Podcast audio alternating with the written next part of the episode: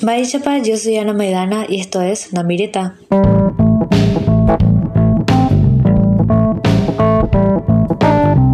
Viernes de un nuevo episodio, bienvenido, bienvenida a Namireta, un podcast dedicado al arte y la cultura paraguaya.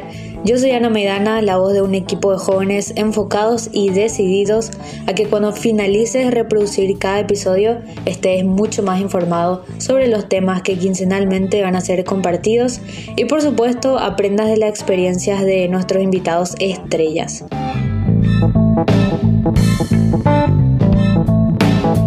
El podcast va dirigido con mucho aprecio a aquellas personas que quieren ver al Paraguay en lo más alto del escenario del mundo y con un año hambre te incluido a aquellos artistas consagrados o emergentes que se atreven a llevar su arte al siguiente nivel. Quédate atenti que ya se viene lo bueno. Namireta sigue creciendo e innovándose y esta temporada es un espacio para algunos de los géneros musicales más escuchados actualmente en Paraguay. En cada episodio podrás escuchar a grandes referentes del área con entrevistas, historias y ese toque que la música le da. Hay mucho que aún estamos explorando o que quizá todavía ni conocemos, así que en los siguientes minutos vamos a darle play a una nueva experiencia sonora.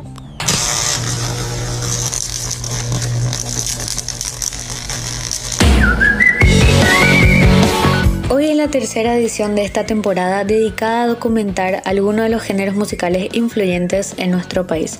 Seguimos descubriendo artistas y mezclas sonoras que nos llevan a otro nivel.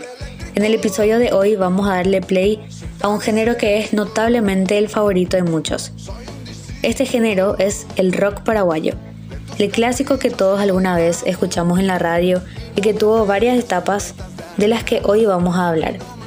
Quédate atento porque compartimos con nada más y nada menos que con uno de los miembros de la emblemática banda Paico. Este episodio es un extracto de una entrevista con Afi Ferreiro, quien dio su tiempo con buenísima onda y predisposición para todos los oyentes de Namireta.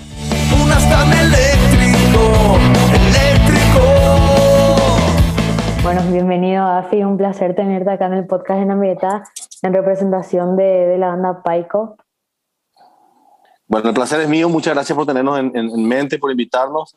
Eh, lastimosamente no pueden estar todos mis compañeros por cosas que ya te expliqué, pero yo estoy muy feliz de poder tener esta charla, eh, de poder llegar al público de Namireta y tener esta conversación contigo y bueno, ver qué preguntas eh, tenés para, para poder nosotros explayarnos, ¿verdad? Sí, sí, sí, la verdad que... Me encanta hablar de música, así que me, me, encanta esto, ¿verdad? Y estamos empezando, esto también estoy incursionando en el tema del podcast y con Paico también, que luego ahí te cuento cositas.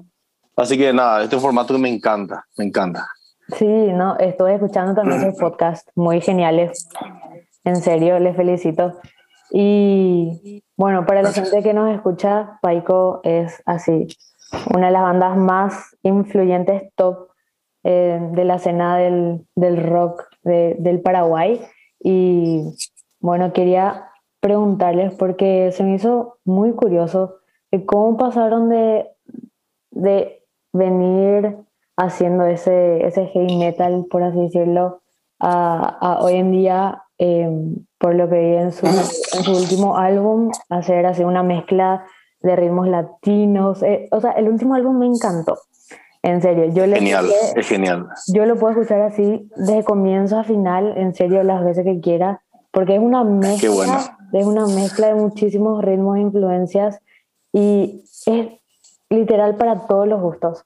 Entonces, quiero saber cómo, cómo se dio esa transición de, de decir, bueno, eh, ahora queremos dejar de hacer música en, en inglés, empezar a componer más en español, explorar. Fue un proceso, vos sabes que fue un proceso natural que se dio. Hay que remontarse a 25, 26 años atrás, cuando nosotros estábamos tocando primero eh, con Ashburn, que era una banda de heavy metal, era un poco más clásico.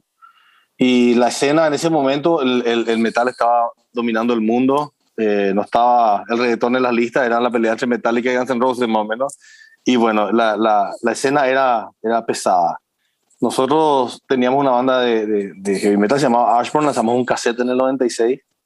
Y bueno, toda la escena en ese momento era en inglés. El, el rock en español en Paraguay no, la escena no había, y aparte era muy underground todo. Y era como que todos soñábamos con huir de la realidad de este país, que era para los jóvenes tierra olvidada. Recién después del golpe, los adultos estaban muy ocupados por las pujas de poder y nosotros estábamos olvidados sin nada que hacer. Era como que era como que todo el mundo quería huir un poco de esa realidad, ¿verdad? Yo eso, haciendo ahora una retrospectiva, ¿verdad? En ese proceso nosotros empezamos a escuchar, empezaron a surgir bandas de, metal en español que nos llamaban la atención, como Animal, eh, Argentina, ¿verdad? Mismo Sepultura, que era una cuestión latinoamericana, pero en inglés, pero tenían ese factor latino que ya nos empezaba a llamar la atención. En el año 96 nosotros le trajimos Animal a Paraguay, una banda alucinante. Y teniendo charlas con ellos, ellos decían, tienen que mutar al español, tienen que mutar, tenemos que latinizar el, el metal, tenemos que, y, tenemos que hacer, echar raíces de metal en nuestra cultura. Y se nos quedó eso grabado, ¿verdad?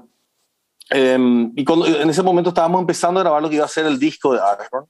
Y musicalmente ya estábamos mutando a otro género del, del, del trash, del metal que es el trash. El trash lo que tiene es que las letras dejan de ser de fantasía y todas son ya políticos sociales, un poco más metidos en la, realidad político-social. El trash es un estilo de metal muy rápido de tocar, ¿verdad? Y durante el proceso decidimos cambiar al español, cambiar el nombre de la banda y empezar como una banda nueva llamada Raza sacamos un disco que está buenísimo, me gusta mucho ese disco, muy agresivo en el sonido, muy interesante en la lírica. Se llama Rompe la piel, que está en Spotify si quieren investigar. Nosotros siempre, siempre fuimos tipos muy curiosos que venimos de, casas muy distintas, con culturas muy amplias en lo musical, ¿verdad? Por ejemplo, en mi casa era siempre, los domingos era mi papá poner discos de guarañas, polcas y mariachi a todo volumen, ¿verdad? Y mi mamá poner discos de tango, los Beatles, Carpenters, compañía. Entonces, eh, la variedad musical siempre fue, fue muy grande. Y, escuchábamos mucho Sembrador, Gente en Camino, eh, mucha música de protesta, Silvio Rodríguez, veníamos de ese lado, ¿verdad? Entonces, eso te genera una, una amplitud musical muy grande. Yo empecé a tocar, estudiar guitarra con Rudy Ain y era folclore latinoamericano, ¿verdad? Eh, todos veníamos, y Enrique eh, tiene un lado de familia brasilera, él vino mucho con el tema de los boleros, vino mucho con el tema del bossa nova, eh, en, su, en, su, en, su, música, él aprendió eso. Cana venía de otra escuela, Seba de una familia artista, su, el abuelo de Seba Bulino es Cayo Sila Godoy, uno de los guitarristas clásicos más grandes que tuvo este país, ¿verdad? Entonces, nada, teníamos una mezcolanza de gustos y, y tendencias y siempre fuimos de componer mucha música y nunca descartar. Entonces nosotros ya en la época de, de finales de Ashburn, estoy hablando del 96, empezaron a salir las primeras ideas de canciones que después serían de Paico. Y eran canciones, decíamos, no, esto es muy liviano para, para Ashburn. Entonces grabábamos la base en un cassette y se archivaba. Mm, era como un diente más acústico. Y sí, no era metal, entonces bueno, está bueno, pero no es metal, no, no, no podemos usar. Entonces lo grabábamos para no olvidar y se guardaba. Tenemos toneladas de cassette de ideas.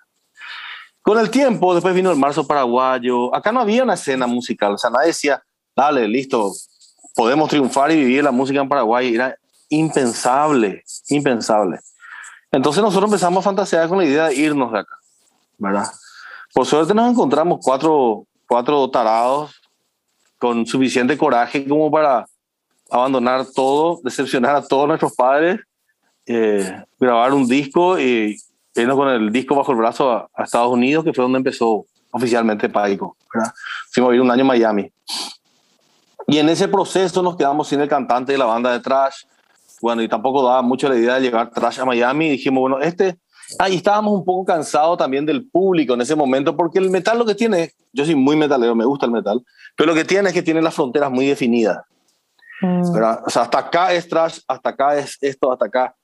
Y eso es como que al músico que es curioso como nosotros, escuchamos muchas cosas y tocamos muchos muchos géneros, es como que te aburre a la larga tener que tocar siempre lo mismo. Entonces dijimos, esta es la oportunidad de liberarnos. Y Paico es básicamente eh, una banda de rock, porque son dos guitarras, bajo y batería, es el núcleo. Y sobre eso empezamos a cargarle todos los géneros y las cosas que nos gustan. Por eso es que los discos son tan variados. ¿verdad? Y justamente en el último disco eléctrico que estabas hablando, cuando contactamos con los dos productores mexicanos con los que trabajamos, eh, ellos en un momento al comienzo dijeron, muchachos, estuvimos escuchando su música, sus discos, pues le dimos, siempre son 40, 50 canciones las que le damos a los productores. Dijeron, esto es un despelote de estilos. tienen que encontrar una línea y, aferrarse a una línea y seguir ese camino. Y dijimos, bueno, ustedes mandan, ustedes son los productores. Y después de un mes, dos meses por ahí, nos mandan la lista de canciones y eran las más variadas entre sí posibles. Entonces le dijimos, che, muchachos, y después no, era que, ¿qué pasó con la línea a seguir? Nos dijeron, no, nos dimos cuenta de que, de que eh, justamente el estilo del género de Paico es no tener un género. Mm. Es eso. Es una base de rock con un montón de colores encima y lo bueno es que ustedes pueden tocar todo eso. ¿Verdad? Es una banda muy flexible en ese sentido. Y lo que vamos a hacer es llevar eso al extremo. Vamos a, vamos a exagerar esa, esa, esa, esa cuestión para, para, lucir eso, ¿verdad? Por eso ahí vos escuchás Eléctrico, que es una canción súper rock, y ahora ya es tarde, que es un bolero que tiene cuerdas orquestadas a lo Luis Miguel, ¿verdad? Y de ahí se salta un funk, eh, inclusive hasta coqueteamos con cositas de reggaetón y todo en la noche, que dijimos, vamos a probar cosas que, que, que las tenemos como tabú, o sea, y me preguntaron... también le metieron blues, que siempre, siempre las maquetas de todos los discos habían blueses, siempre, pero nunca entraban, porque las tendencias de cada disco apuntaban hacia un lado y los blueses se quedaban afuera. Entonces, como esta vez era mostrar el abanico más grande posible, queríamos tener una canción como Anoche, que coquetea con el reggaetón, y meter un blues al lado, y después ponerle un bolero, y después ponerle un tema rockero, ¿verdad? Y, y nada, realmente nosotros estamos muy, muy contentos con este disco por eso. Es rico, es, da gusto escuchar. Queríamos mostrar una banda madura que no está persiguiendo el hit, que no está persiguiendo nada, ser libres y hacer música, un disco de, de música, ¿verdad? Y nada, eh, estamos muy contentos con eso. Y así, y somos muy curiosos. Entonces, de, por eso fue la transición de lo que me preguntaste. Me fui un poco en las ramas porque es, eh, es importante entender el por qué. Y quién sabe mañana qué terminamos tocando, ¿verdad? siempre decimos, o sea, vamos a tocar hasta el día que uno se muera. Y tenemos ya, de hecho, el nombre para la siguiente banda. Cuando seamos viejos queremos tocar jazz y vamos a hacer The Leca Jazz Band. Eh, está es un chiste, está buenísimo. Pero el hecho de que lo bueno es que podemos tocar prácticamente lo que queremos porque tenemos una buena educación musical y porque podemos y se nos, se nos canta. Y eso es el espíritu que no, queremos, que no queremos perder nunca. Ser libres de hacer lo que queremos, no tener que estar persiguiendo nada porque es, o sea, nuestra motivación en, la música no es ni la fama ni el dinero, son consecuencias, siempre fueron consecuencias. Nosotros lo que queremos es hacer música y ser felices, eso es el, el objetivo nuestro.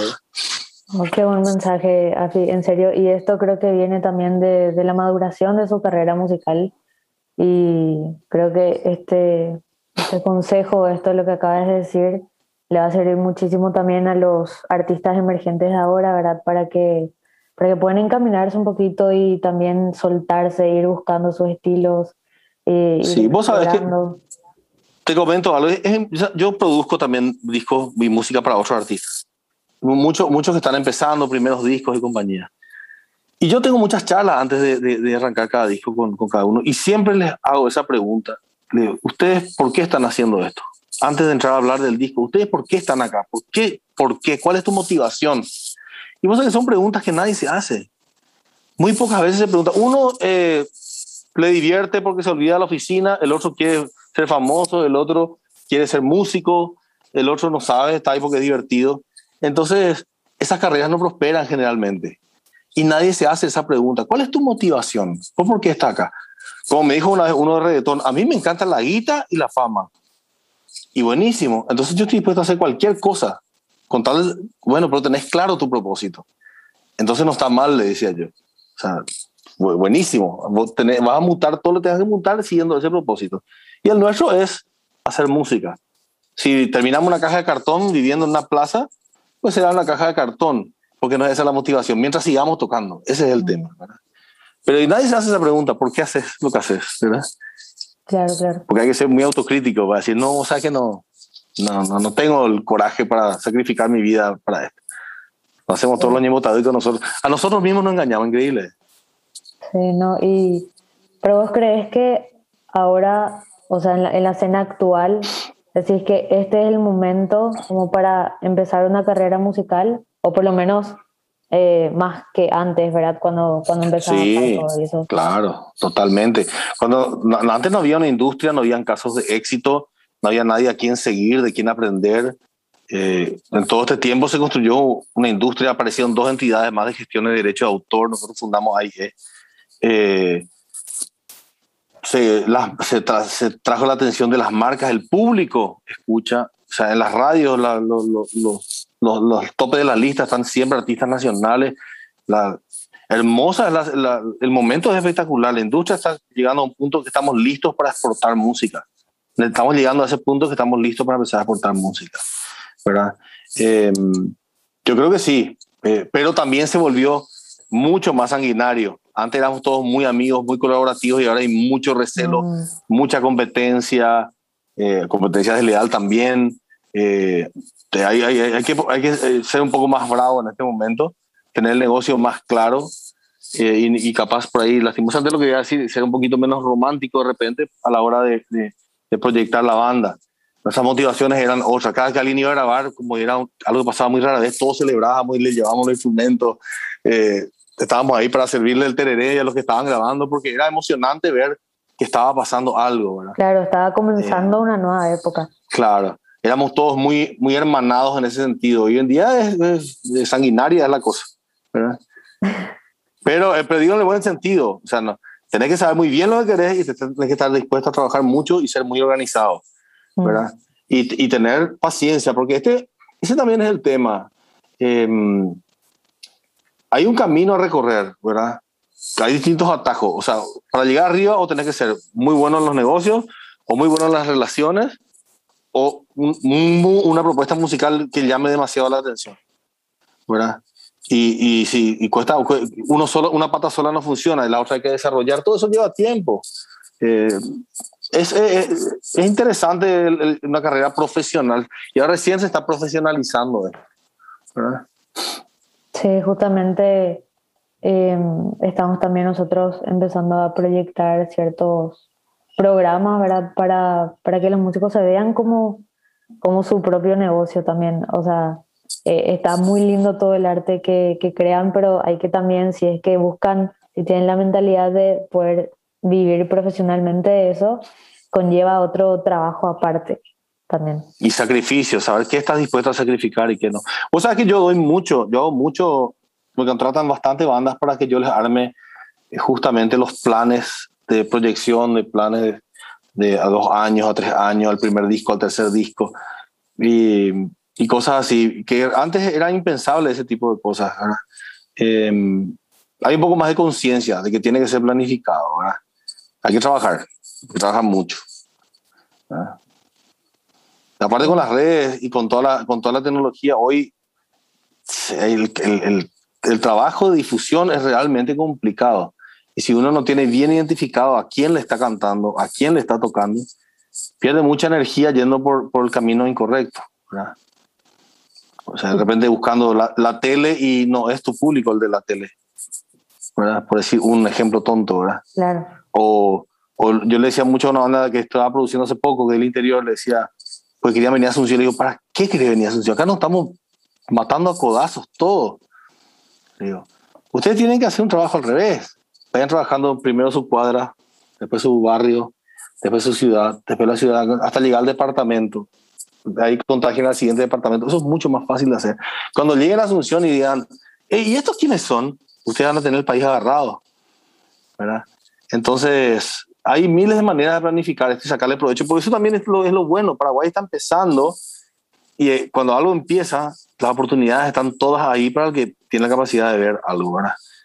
Y bueno, y eh, por eso también nosotros hacemos, yo hago estos asesoramientos, estos talleres, un montón de talleres y compañía, porque es muy importante para que esto crezca. Es importante compartir la información, ¿verdad?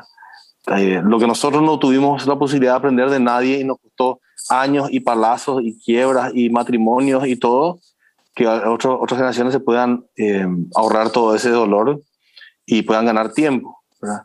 Entonces, nada, es un lindo momento. Yo eh, siempre digo, interesante sería volver a empezar de cero algo y ver cómo lo hacemos, ¿verdad? Claro, empezar otra vez esa experiencia. Sí, varios artistas muy grandes en el mundo hicieron eso. Paul McCartney hizo eso con un, con un amigo suyo y puso un nombre de ficticio. Y sacaron como cinco discos hasta que le pegaron una canción, creo que en el sexto, y después se descubrió que era él. ¿verdad?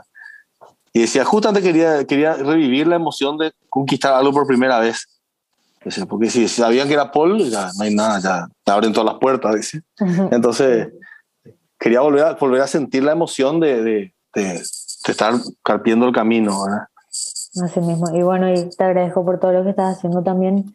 Y nada que agradecer. Porque realmente falta, falta gente que, que comparta también todo lo que, todo lo que pasó, sus enseñanzas, sus experiencias y que le están abriendo el camino a, a la nueva industria en el país también.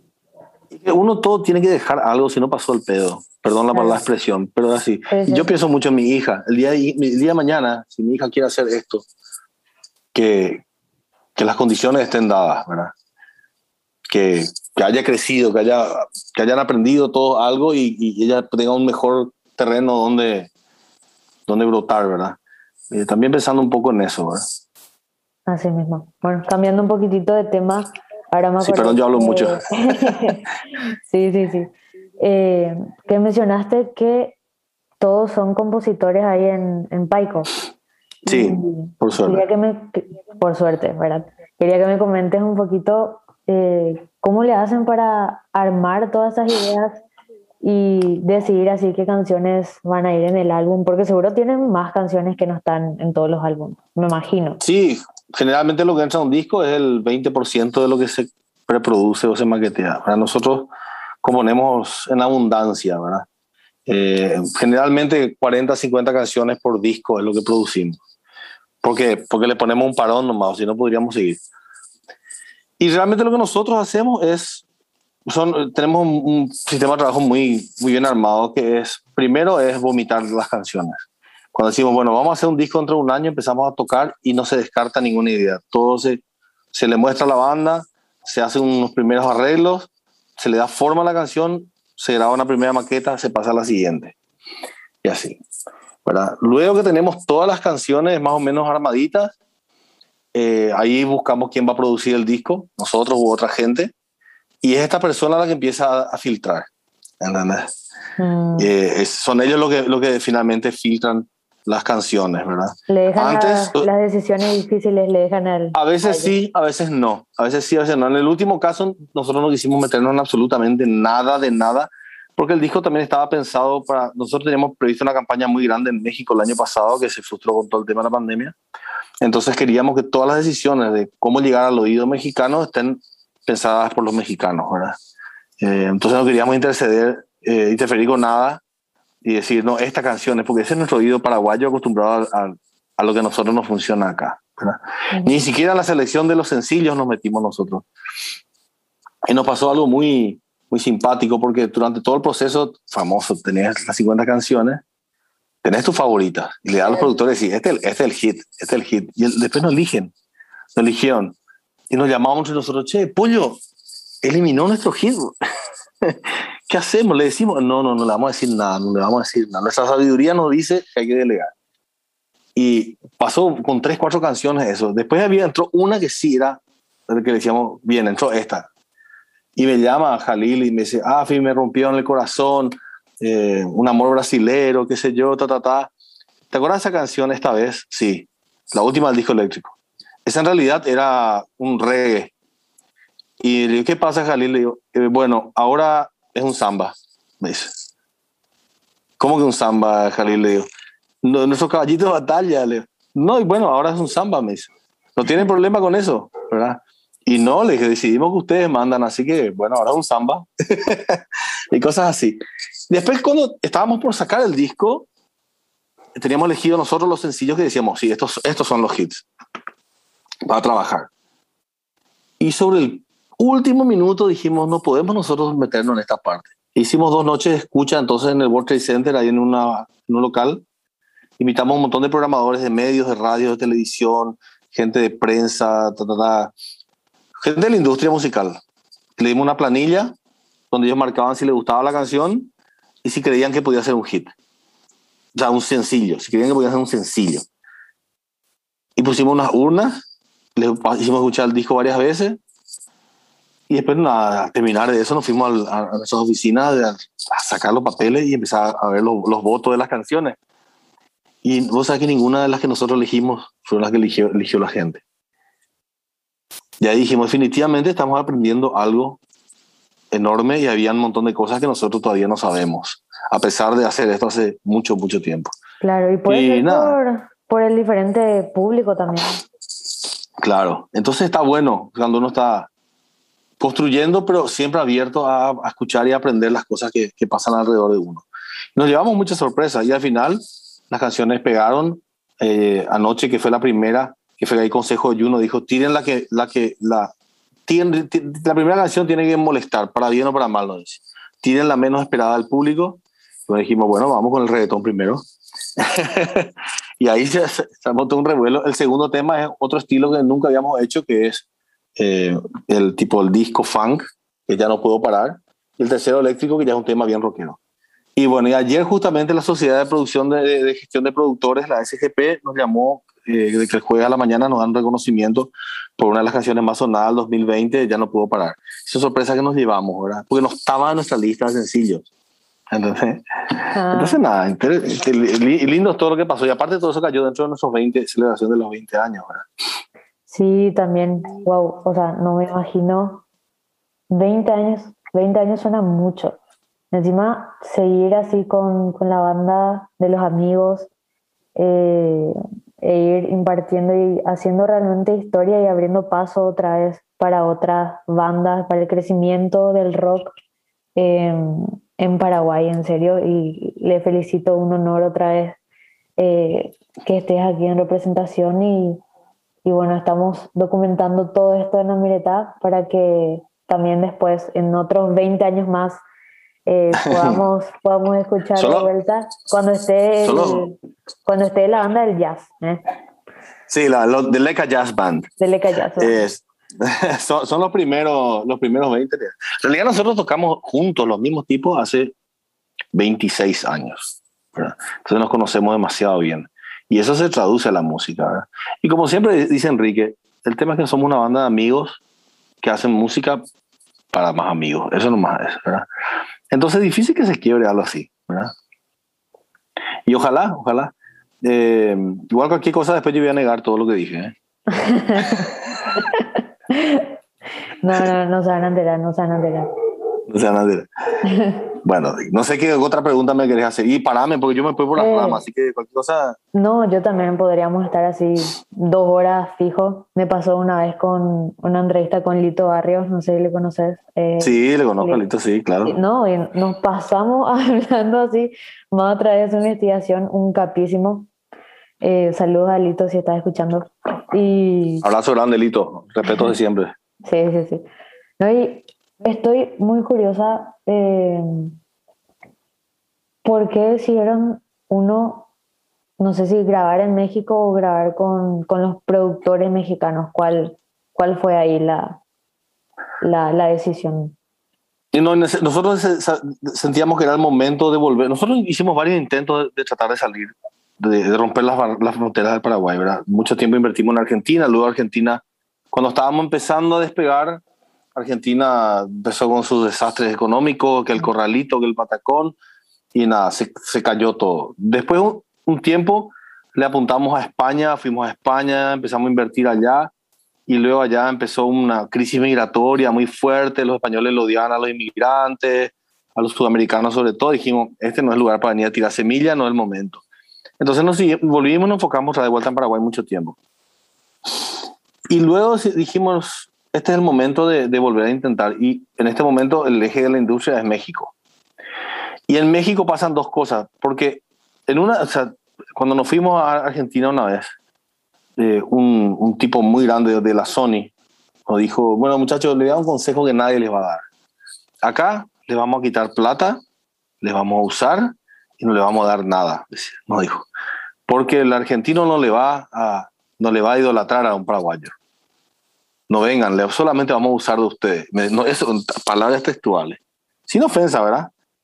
Porque nos dio un consejo sabio, porque nos podían haber pelado, ¿verdad? Y dijo, vayan a otras tierras. Bueno, bueno, lo que sí que en México, nos fuimos primero con Enrique, 2017, 2018, a hacer un sondeo. somos igualitos. vibramos en una frecuencia muy parecida a los paraguayos y los mexicanos eh, y nos sentimos realmente muy cómodos en ese ambiente. Y musicalmente México es una, belleza. País muy rico, muy diverso, con un humor fantástico, no sé.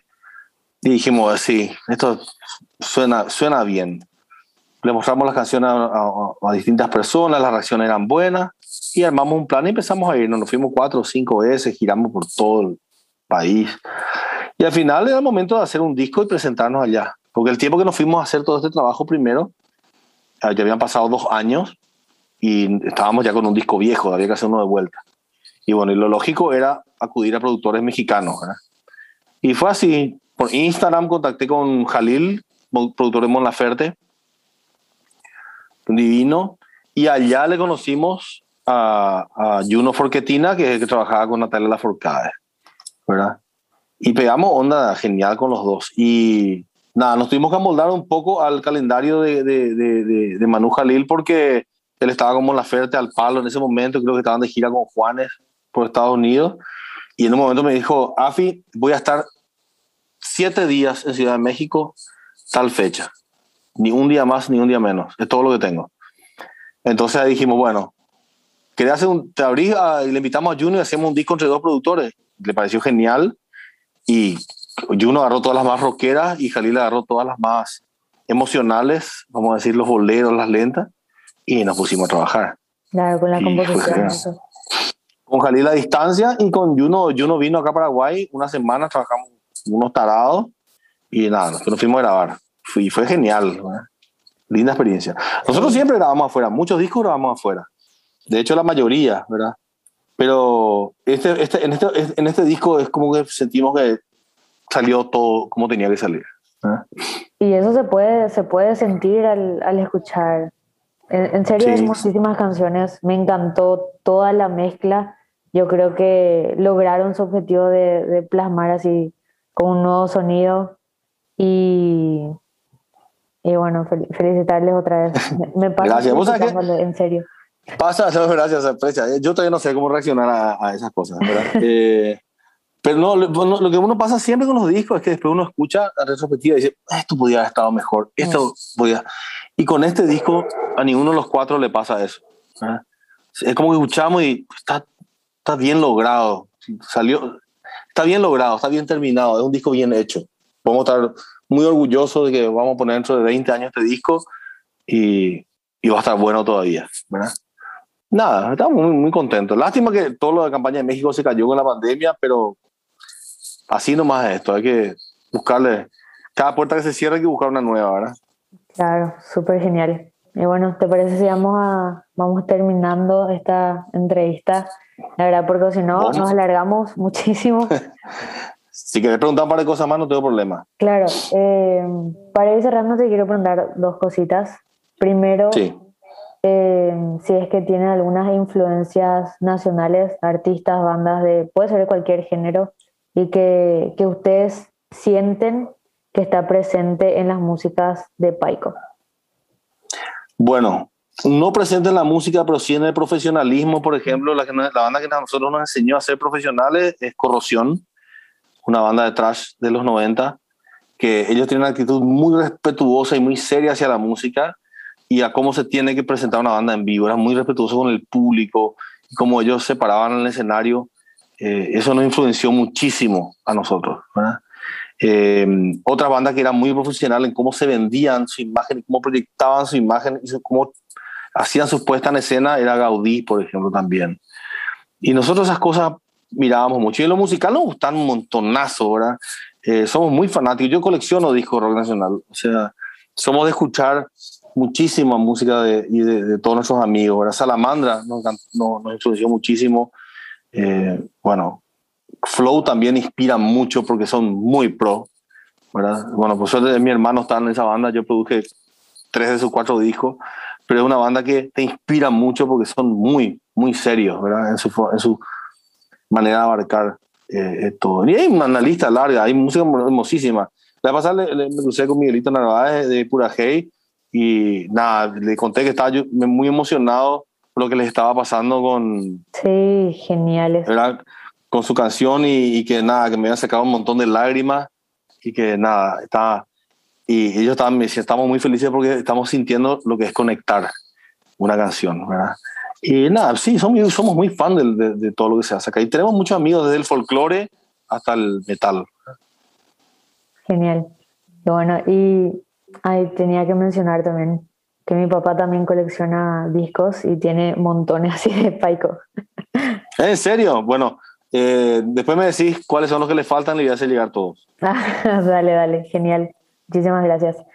Y por último estoy queriendo saber si es que puedes tirar alguna opinión o como una predicción acerca de la escena del rock de acá a 10 años, ¿cómo se vería Paraguay? Uh, me encantaría verle en la, dentro de la escena latinoamericana, no sé, con un par de Grammys y giras de cabeza de cartel en otros países. Me encantaría eso que pase. Sigue siendo difícil, sigue siendo el gran desafío. Tierra Adentro tuvo una linda oportunidad hace poco con los Grammys. Eh, le pegaron en el palo, ¿verdad? Eh, eh, yo creo que estamos, estamos tanteando. También otra gente que está buscando mucho afuera son los cachiporros. En México nos llamamos a tocar con ellos. Allá también nos usamos unas cuantas veces. estamos intentando, ¿verdad? Ahora, ¿cómo se va a recuperar la escena después de la pandemia? Es la gran pregunta. ¿verdad? Porque todos los países y toda la industria musical va a salir muy lastimada de esto. Mm. ¿verdad? Y para poder llegar a otro país va a tardar, vamos a tardar un tiempo, yo creo que ojalá esté equivocado, porque primero su escena local se tiene que, se tiene que, tiene que volver a recuperar, ¿verdad? Antes de que empiecen a llegar los de afuera. Eh, hay un proceso todavía de por lo menos uno o dos años hasta que la industria en general esté lo suficientemente sana como para empezar a subir a los aviones de vuelta. ¿verdad? Pero Paraguay está, y yo creo que el día que nosotros nos descubran eh, y nos presten su oído, van a encontrar cosas muy frescas para, para todos, ¿verdad? Yo creo que vamos a ser la gran novedad dentro de poco, en algún momento. Sí, sí, porque el talento y encima, eh, como dijiste, esa frescura en serio abunda muchísimo, más todavía ahora con, con los grupos juveniles que están empezando también, no solo en el rock, sino en, en distintas, eh, distintos géneros como el, el indie, ahora que, que hace poco le entrevistamos también a los Hollies y a otra chica que se llama Roja Allende, que en serio son un, un, nuevo sonido y le está dando ese despertar más todavía en la escena ahora que se está recuperando del, de la pandemia. Sí, lo que yo creo que no, para tener esa oportunidad lo que no tenemos que perder, que siento que de repente en algunos géneros sobre todo se está perdiendo mucho, es el tema de nuestra identidad. No, porque, no por paraguayo fanático, digo por el hecho de que eso es lo que a nosotros nos va a hacer especial. Eso es lo que va a llamar la atención. A un puertorriqueño no le vamos a hablar como puertorriqueño, pero yo para le va a llamar la atención. Entonces, nuestra identidad de alguna manera meter la música es lo que nos va a hacer salir. Y si vos te pones a fijar los casos de los países cuando empezaron a vivir eso, cuando pega Soda Stereo, cuando, a nivel internacional, cuando mezcla con el, la música del altiplano y hace el temblor, cuando, cuando sale Maná, cuando mezcla con las rancheras, cuando sale Café Tacuba, cuando mezcla con la música mexicana, cuando mezcla en Brasil el caso con, ¿cómo es? Hay millones de casos, pero siempre fueron divididos también con Atahualpa Yupanqui, cuando se empiezan a fusionar con tus raíces y se vuelve único, ahí es donde a veces creemos que cuando somos más estándar en lo internacional tenemos más chances y es todo lo contrario. Yo creo eso, o sea, mi carrera se construyó en base a eso y, y, y todos estos casos que te menciono son eso mismo, ¿verdad? Sí, encima eh, queda muy linda esa la combinación entre el, rock y, lo tradicional cuando hacen, por ejemplo, los arreglos o mismo las composiciones y, bueno, también incitarle a que realmente encuentren su, su sonido en, en, nuestra identidad y que puedan, puedan ponerle ese pedacito de, de, nuestra tierra guaraní en sus canciones. Sí, y como decimos siempre con los paicos, mira, nosotros nos tocó una, una, una época en la que nacimos y vivimos y empezamos a hacer esto y nos tocó abrir el monte a machetazo. Ojalá que a nosotros nos toque cuando pase todavía, ¿verdad? Pero si no nos pasa, por lo menos, bueno, haber creído de que, bueno, algo dejamos para que se pavimente el camino y que pueda circular nuestra música hacia el, hacia el mundo, ¿verdad? Eh, va a ser lindo si nos toca, porque nos encantaría vivir eso, pero si no, por lo menos haber dejado lo mejor posible el camino. ¿verdad? Excelente. Bueno, muchísimas gracias, Afi, en serio, por tu tiempo. A vos, a vos, encantado. representacional genial. Grupo Paico, en serio, estoy muy encantada. Quiero ya que escuchen este episodio. Y bueno, te voy a mandar la lista de los, de los discos que le faltan a mi papá. Dale, pues, con, con mucho gusto. ¿Y qué te iba a decir? Bueno, como los muchachos no pudieron estar en esta charla, queda pendiente otra entrevista cuando tengan ganas. Seguimos hablando de lo que quieran. Dale, genial. Y gracias nuevamente, Ana, a vos, tu equipo, a Judith, a todos por, por la invitación. Eh, cuando tengan todo como para salir, vamos a darle manija. Queremos que nuestra gente también que nos escucha, escuchen esta charla y, bueno, encuentren otras cosas a través de ustedes también en sus, en sus podcasts. Muchísimas gracias. Un saludo a los chicos también. Que pase bien. Gracias. Hasta luego. Nos vemos. Chao, chao.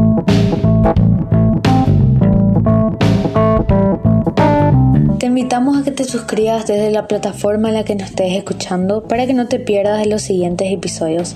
Recuerda que en esta temporada hablamos sobre los géneros musicales, así que en el siguiente episodio seguiremos reproduciendo mucha música.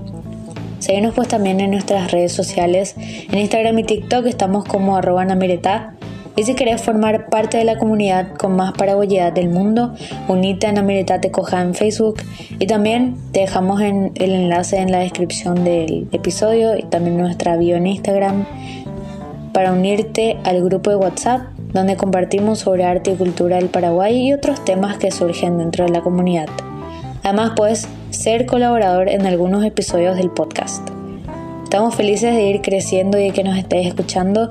No te olvides de recomendar este podcast con tus amigos si te gusta la y compartir en tus redes. Y acuérdate que juntos somos partes de la revolución cultural. Yo soy